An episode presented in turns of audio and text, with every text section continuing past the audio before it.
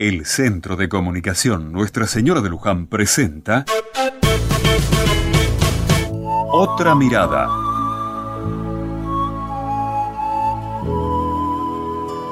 El otro día se armó un flor de revuelo en el barrio. Había cámaras de televisión y un patrullero en la puerta de la escuela y un grupo de gente que estaba con unos carteles frente a las cámaras. Me acerqué para ver qué pasaba y veo que en los carteles estaban escritas una serie de defectos del colegio. Queremos ventiladores, no hay agua, los baños están tapados. Evidentemente, se trataba de una denuncia sobre los problemas de la escuela, muy parecidos a los de cualquier edificio de cualquier escuela, de cualquier barrio de nuestro gran país. Y lo que me llamó la atención además es ver a los directivos y maestros hablando con los periodistas y con los carteles en las manos. Dejé pasar un rato y cuando todo estaba más calmo, me acerqué a hablar con Delfina, una de las maestras.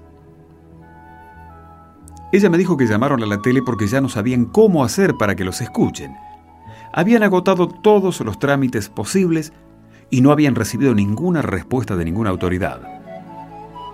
Y como decían los directivos y los padres, así no se puede estudiar.